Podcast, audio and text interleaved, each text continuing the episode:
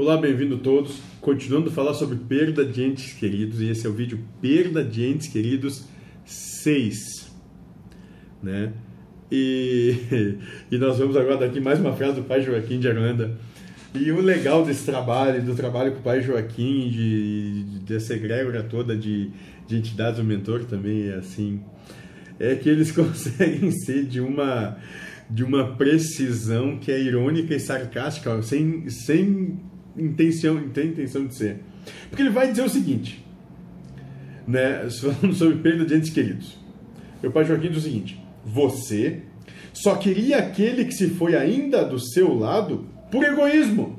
Não vê que ele está melhor lá, mas isso não lhe importa, porque você só pensa em você mesmo. Né? E isso é tão, é tão brutalmente real que nós, nós preferimos esconder embaixo do tapete. Eu, você que está ouvindo, é, to, todo mundo, você, as pessoas estão ao seu redor, todo mundo faz isso. A gente esconde isso debaixo do tapete. Por quê? Porque na verdade a gente não está pensando em como o outro fica melhor. Nós apenas estamos pensando em como isso é melhor para nós mesmos. Puro individualismo egoísta. É o que nós somos. Por isso nós estamos aqui encarnados, todos nós.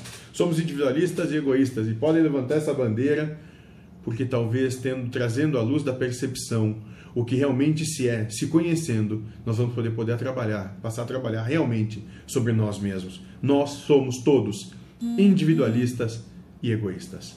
Nada mais, nada menos.